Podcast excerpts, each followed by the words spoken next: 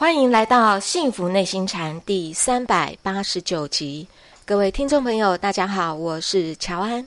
与我们一起在线上的是黄庭禅创办人，也是钟鼎山内心教育基金会董事长张庆祥张讲师。张讲师您好，乔安好，各位听众大家好。啊，我们今天的节目呢，来进行张讲师的解惑时间哦。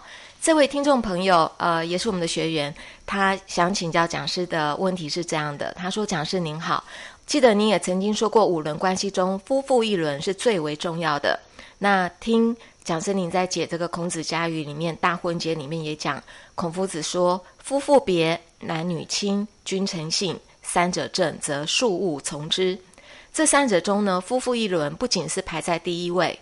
而且又加上男女亲三项，就占了两项。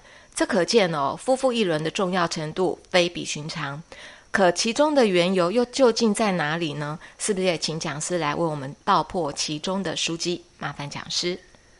呃，好的。这段话的缘由呢，是这个鲁哀公问孔子说啊，这个治国之道啊，是怎么样呢？国家才能够治得长治久安呢？啊，嗯，问治国之道。是的。这个鲁哀公说：“敢问为政如之何？”古人所谓的为政，就是治国了。是，这个我们当然都希望说治国治得长治久安呢，对不对？对。哦，不希望很多动荡啊。那么，怎么样才能够把这个国家里面的百姓的民心呐，把它治理得非常的安定、有条不紊的哈？人人呢都可以过得很平安、很幸福的生活，对不对？安居乐业。对的。那孔子就说啦：“说夫妇别，男女亲，君臣信，三者正，则庶务从之。啊，那个庶务就是说一切的事情了啊。那说如果你这三个项目呢，把它做好了，做端正了，那么国内的一切政事呢，自自然然就顺了啦。那是哪三个呢？第一个夫妇别，第二个男女亲，第三个君臣信。好，那君臣信，各位比较容易懂啦，就是君。”踏踏实实做君的事，臣踏踏实实做臣的事。嗯，臣要来匡正他的君，对不对？对，君也要敬他的臣。是。那君跟臣聚在一块呢，目的是什么呢？就是为百姓服务。对。当百姓的望远镜啊，看到更长更远的危险，我们把它避开，对不对？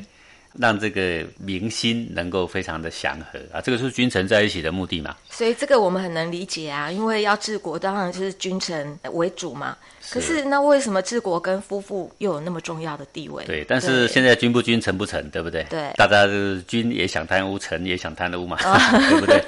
哦，这边一个党，那边一个派，什么叫做党？党就是最黑的，叫做党嘛。哎，对，最黑的就是党。对，成群结党嘛。哦，我们两个人一派结一党，那个人一派结一党。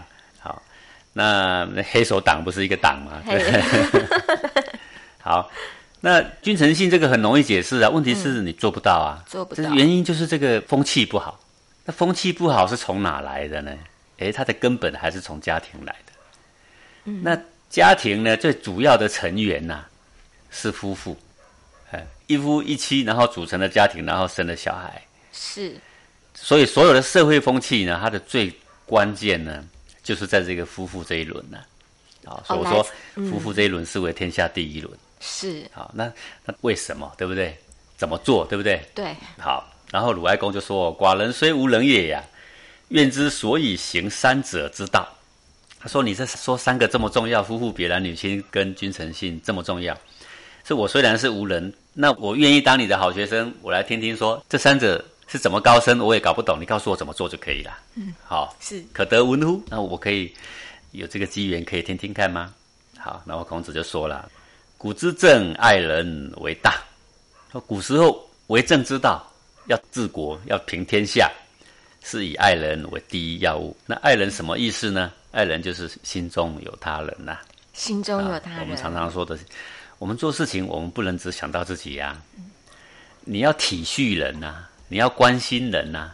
好，各位，现在有很多人呢，比如说爱护动物的、保护动物协会的、关心流浪狗的，他为什么假日他不去玩，他就去到处去找流浪狗，然后把它救起来，然后呢，给他们好好的安养，对不对？嗯。好，或者叫人家来认养，哈。对，哎，就花很多精神，也很多的钱呐，很多时间嘛。他为什么会做嘞？就是他有一个爱护动物的心嘛。是。他体恤这些动物，他不忍这些动物受苦嘛。是，好，各位啊，动物跟我们都还是异类呀。可是我们往往哈，我们爱动物的心甚至比爱人还多。对耶，对不对？是，不然各位流浪的人也很多啊，何止是流浪狗啊？那流浪的人没什么人去救啊，也没有人给他安养，也没有说给他认养认领，都没有啊。对，人是同类呀，我们同类已经渐渐淡薄到失去那种性，失去那种义，最后连人关心人的心都没都没有了，都没有了。可是我们的天良未泯呐，竟然发端发端在哪里？爱护动物上面。对，哦，那如果我们说，哎，我们现在这个像我们新店也有一些小溪呀，然后呢，哎，它就一年有固定有几个月是禁止钓鱼哦，禁止捕虾哦，禁止你去抓，然后它开放一点时间让你可以去钓钓鱼，哦，那很多人响应啊，所以这个成效不错，就大家在禁止抓鱼的时候就说，哎呀，我们要爱护这些鱼啊。对啊，维护这个生态啊。对对，虽然可以抓的那个月他不会这么说了啊，但是不能抓的那几个月，大家都会配合，就是我们要爱护这些生物啊，我们要保持它的平衡啊。嗯，各位你会发现哦，我们的天性还是未泯啊，你知道吗？对对，虽然人跟人之间的关系那种爱哦，那种相亲相敬已经淡薄了，甚至你对家人都很淡薄，还有的人呢，特别对家人很淡薄，但是对朋友还有一点爱心，你知道吗？是，可以见得他爱心出发的那时候，还是知道说他天性未泯的。是蒋师这样讲的，让我非常汗颜。我真的是尤其看到我们最近中岭山，因为我们有那个小狗嘛，好可爱哦。我看到那个狗真的特别的开心。但我真的讲师你们一点，的确，那我对人的那种关心，好像跟在对这个小动物还是差。对，那所以我们刚刚为什么讲这段的意思，就是说。同类之前，起码还有父母，还有家人，你要摆在第一啊，是，对不对？是。然后思由近始，由近及远，同类安顿好了，然后我们就偏及到异类，对不对？对。好，那所以古时候的人为政啊，他是以爱人为大，爱人就是敬重人，嗯，关心人，对。好，人总要会关心人呐，你连这种基本的这种慈悲的情怀都没有。那一个人如果会关心人，他做任何事情他会想到别人，那是不会自私自利啊，那他就不会有那么多的冲突。所以这个很重要。你只是会关心人，人啊从小到大，他只要教导这个小孩，他懂得关心人，他自自然然会关心动物哦。嗯，他关心动物，也许是出于他喜欢这个动物，就像你刚刚讲的，看到这个小狗好可爱。嗯，说实在话，不可爱的你也不会爱了。也是，对不对？好。看那个小狗哇，特别可爱呀！啊，你看到另外一个长得不是这样的，你就不可爱；或者是流浪狗啊，脏脏的你就不可爱，对不对？好，有的人是因为他的爱那个小狗，也是因为自己的所需而已啦，也不是真正爱小狗啦。是，但是那些营救流浪犬的，肯定是很爱护动物啦。好，我们就可以理解到他是有那种爱人爱物对的心嘛。对，那他只要会爱这些流浪狗，那他就会想很多办法去安顿流浪狗，那个根本不用我们教。对，他还会教我们呢。是，那你给他想想看，如果我们世上的人对人都是关心的，对人的痛苦是不忍的，那他自自然然他会有很多去体恤他人的做法呀。好，比如说他碰到老人家提着重物上个公车，他是一个关怀人的人，他连河里的鱼他都关心的，连流浪的狗都关心的，他怎么不关心人呢？啊，他也关心人呢，他关心人，他就会让座，他帮他提重物呢，他就不会沦落到什么呢？现在呢？年轻人不让座，老人家呢？以前是教育比较刻板的，他说：“你怎么不让座？”他说：“哎，那我凭什么让座？我不让座有犯法吗？”各位，我们争执在犯不犯法？他其实是没有犯法。嗯，我先做了呢，我是有资格做的，但是就是不关心人呐，你知道吗？啊，当然，年轻人有时候会说：“啊，可是呢，我也不舒服啊。”对了，如果你真的不舒服，我相信老人会关心你啦。嗯。这个时候，两个争端起来，甚至打成一团，就是年轻人没有关心老人，老人没有关心年轻人嘛，失去关心了。如果你有一个爱人的心，即使是这个老年人说：“年轻人，你怎么不让座？”哎，年轻人说：“我今天刚好身体不舒服。”老人也会疼惜他。哦，那你坐，你坐，你坐你的位置，我就不舒服嘛，哈。对。他也不会再争执第二句呀。如果年轻人有关爱老人的心，他如果站得起来，他今天纵使感冒不太舒服，但是他觉得。站一下根本也没什么嘛。如果他有关爱人的心，那他可能也会让座。如果他真的不能让座，他会表达。如果我们天底下的人都有关爱人的心，这个事情哪会吵得起来？何必说合不合法的问题啊？是，根本就不要去谈到法律嘛，这是一个关心人的举止嘛。是啊，会关心人的人，他去当官，他就会关心百姓啊。他怎么会只照顾自己，只想贪污呢？对不对？好，那些会贪污的人，他想的就是说，法律虽然这么写啊，我不要让你抓到啊，嗯，对不对？好，两个人在辩论的时候，就是说我合不合法，就尽量闪闪闪闪在那个合法的边缘啊。做的时候虽然不合法，哎，但是呢，我要让你们看不到啊。所以到最后，没有关心人的那种心的话，到最后就是剩下技巧了。嗯，就是今天我们看到世界上之所以会这么乱，君不君，臣不臣，男不男，女不女啊，夫不夫，妇不妇，原因就在这个地方嘛。是。孔子继续说，我刚刚说爱人为大嘛，我要解释一下，各位才了解说为什么说关心人是这么重要。心中有他，对不对？嗯。所以爱人礼为大，那你要怎么样让人都能够懂得爱人呢？那就是要从这个礼仪开始训练起。各位，你爱人，你要不要表现出来？你不能说全部都放在心里呀，对不对？我不让座，我心里是很关心你的，我也不一定要让座，对不对？嗯，这叫什么关心人，对不对？没有表现了，出来那两个人要走出这个门，结果呢，两个人诶一进一出撞在一起，撞在一起。如果你是关心人的，礼就会跑出来了，你会让，你一让，这个就是礼呀。是哦，当然我们教小孩就是说，诶，如果两个人在门口这样子碰到啦。那就要有礼貌啊！你先把门打开，然后呢手一比，然后欢迎他先过去啊。过去我们再走过去，然后把门轻轻关上。哎，这个就是礼。但是这个礼呢，它的原始是来自于一个关心人的心意。所以你教礼，你不能只是说哦，首先两个人碰到了，第一步你轻轻打开门，第二步呢你挥一个手请他先过，第三步呢你把门轻轻关上。步骤对你不是教这个步骤啊，你是教说我们关心人呐，会让一点没关系。嗯。他也许年纪比较大，他也许有事啊，他也许身体比较孱弱啊，我们就让他。你说啊，可是他都不是这个人，不是他，我们也让他。这个谦让是一种美德嘛，是对不对？心里会比较宽和嘛。是两个人在那边争执不下，你有没有发现你心里冷冰冰啊，硬邦邦啊？光光这个就很伤身了。如果量一下你的频率，频率就很低，在一百以下。冷漠。哎，这很伤身哦。频率高的才是养生的哦。是，像慈悲啊，频率很高，五百哦。是，像尊敬啊，频率到六百哦。是，开悟的人才七百哦。好，心理学的学者有大卫霍金斯，他有有有量过。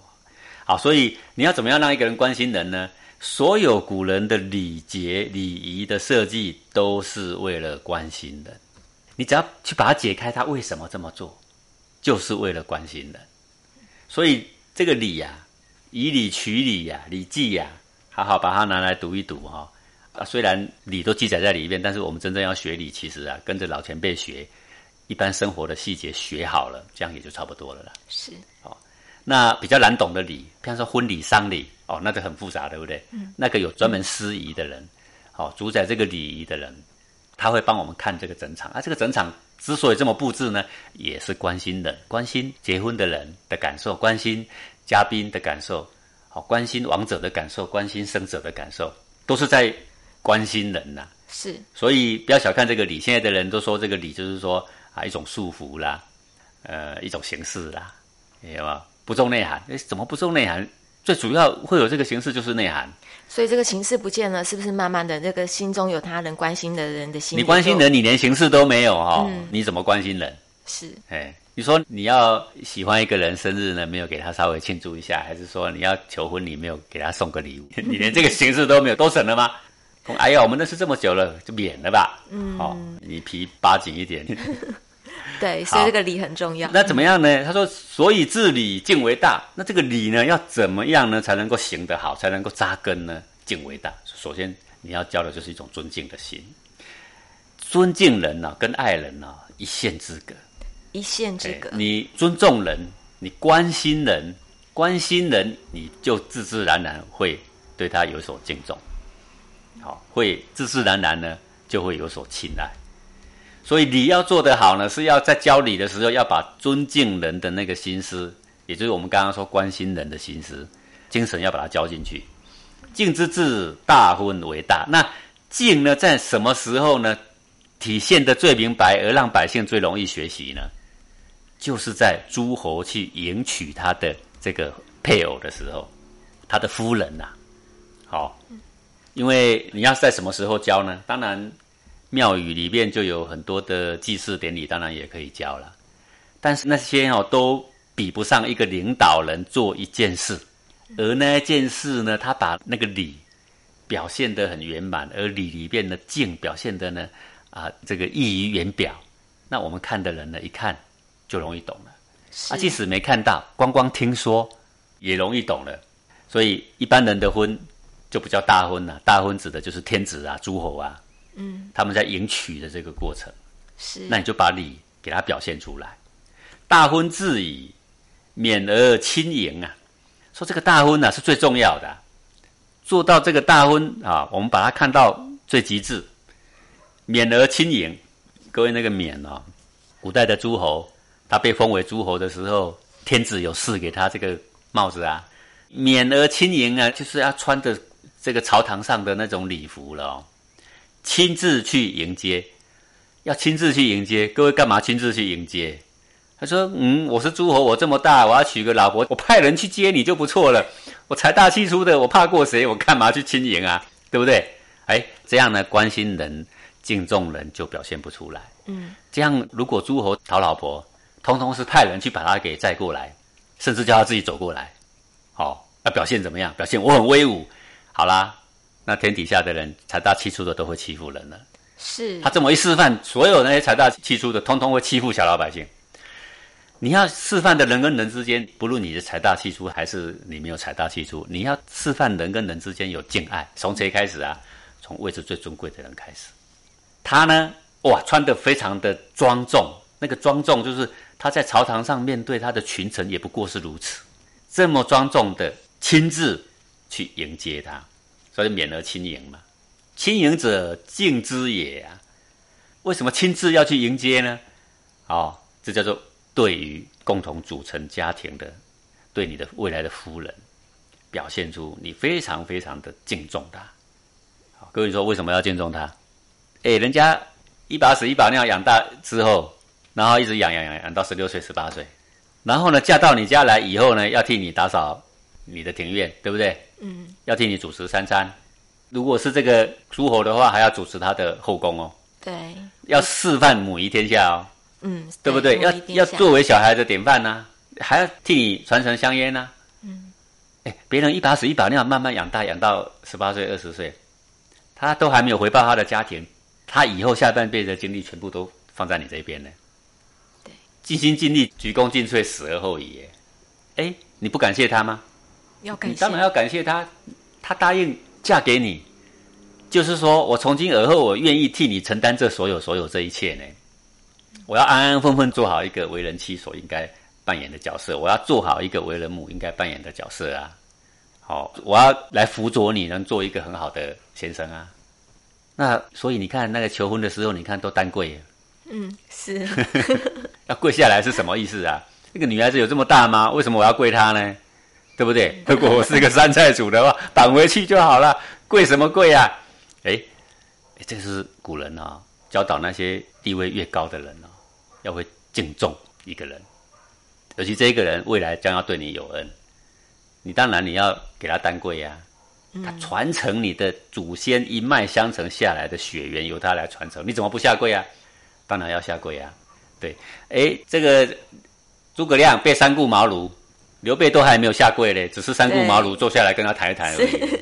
你想想看，我们常常批评古人说重男轻女，重男轻女。其实你从这个大婚这个过程啊，你就知道说圣贤没有重男轻女。嗯，男的还下跪，还要亲迎。是那一天是新娘最大。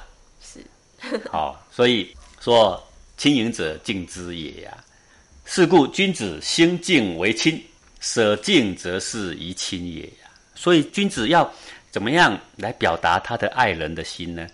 他是用敬做开始，心敬为亲，亲就是亲爱呀。嗯，敬要放在亲爱的前面，因为什么？你只有亲爱而没有敬的话，两个人就变成什么样？哎，就变成会互相忤逆哦。就会越来越放肆，好越下流。亲爱过度，没有敬重，就变下流了。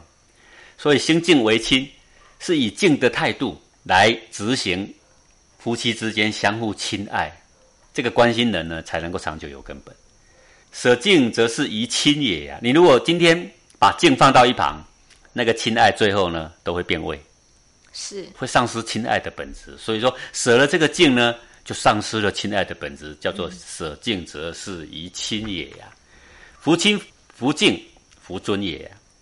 说你不亲也不敬，那彼此之间不会尊重啊。别人在你心目中就不尊贵啊，你就不会去尊敬人呐。所以爱与敬，其正之本与呀。嗯，提倡了一个爱人的心，爱人的心不能只有爱人，爱要怎么样做的才能够长久、彻底，才能够落实？前面要放着一个敬，是有敬重人的心的人，必定是能够爱人的人。好，你只是讲一个爱哈，不讲敬。你看我们现在所谓的溺爱，就是这个道理。对，好，然后我们的现在小孩对父母也很随便，有没有？嗯。虽然两个很亲爱，但他到最后都很随便的原因，也就是因为少了这个敬，敬，对不对？对。好，那君臣之间哦，两个都像朋友。西洋的人最喜欢说啊，我们君臣也像朋友，我们父子也像朋友。我告诉你，少一个敬哦，你光朋友最后也是乱来，是对不对？没有界限了嘛，那个界限就不清楚了嘛。嗯。你跟你的主管之间，你不能只是说像朋友啊。当你的敬一出来的时候，他就是主管了。这个主管对我们有敬的时候，他就会爱护属下。是，当把敬拿掉的时候，就剩下挨下了班，然后到酒廊，然后喝两杯酒，然后东倒西歪、胡言乱语，就剩下这些东西了。但如果有敬的话呢？诶，我们敬爱一个人的时候，我们更踏实的能够落实我们那个亲爱。所以夫妇啊，不能够只有亲呐。对，男女亲前面要讲的夫妇别，其实这个夫妇别其实就是敬。夫妇别本来讲的是这个男女分工那个男女分工对人也是一种关心嘛。是哦，女孩子提不了重物，那我们男的可以做的。是，这就是所谓夫妇别。是，但是呢，我们又讲到说，不论做什么，哦，都是尊贵的。好，我们说职业没有贵贱，这是分工的问题。这个古代的女人在家里做做裁缝啊，啊，到菜园摘一摘菜啊，在耕地的时候都是男人在耕。对不对？好，按比如说，哦，耕地的时候比较尊贵嘛，没有这个问题。那裁缝呢就比较卑吗？没这个问题，也没这个问题呀。这是因为要分工嘛，是因为对人的尊敬、体恤。好，而夫妇别这个敬意确立了之后呢，然后呢，男女那个亲呐，才会落实的好，落实的长久。是。好，那这种爱人的心、尊重人的心有了，我们到做君做臣的时候，我们就会尊重百姓，我们就会爱护百姓。你会爱护百姓的人呢，你就不会贪污了。是，你不爱护百姓的人呢，你就剩下职位上怎么样谋取私人的利益嘛。是，会爱人的人，他不会只想到自己嘛。是，一个人一个教育，如果能够让我们的百姓不会只想到自己，其实天下已经太平一半了啦。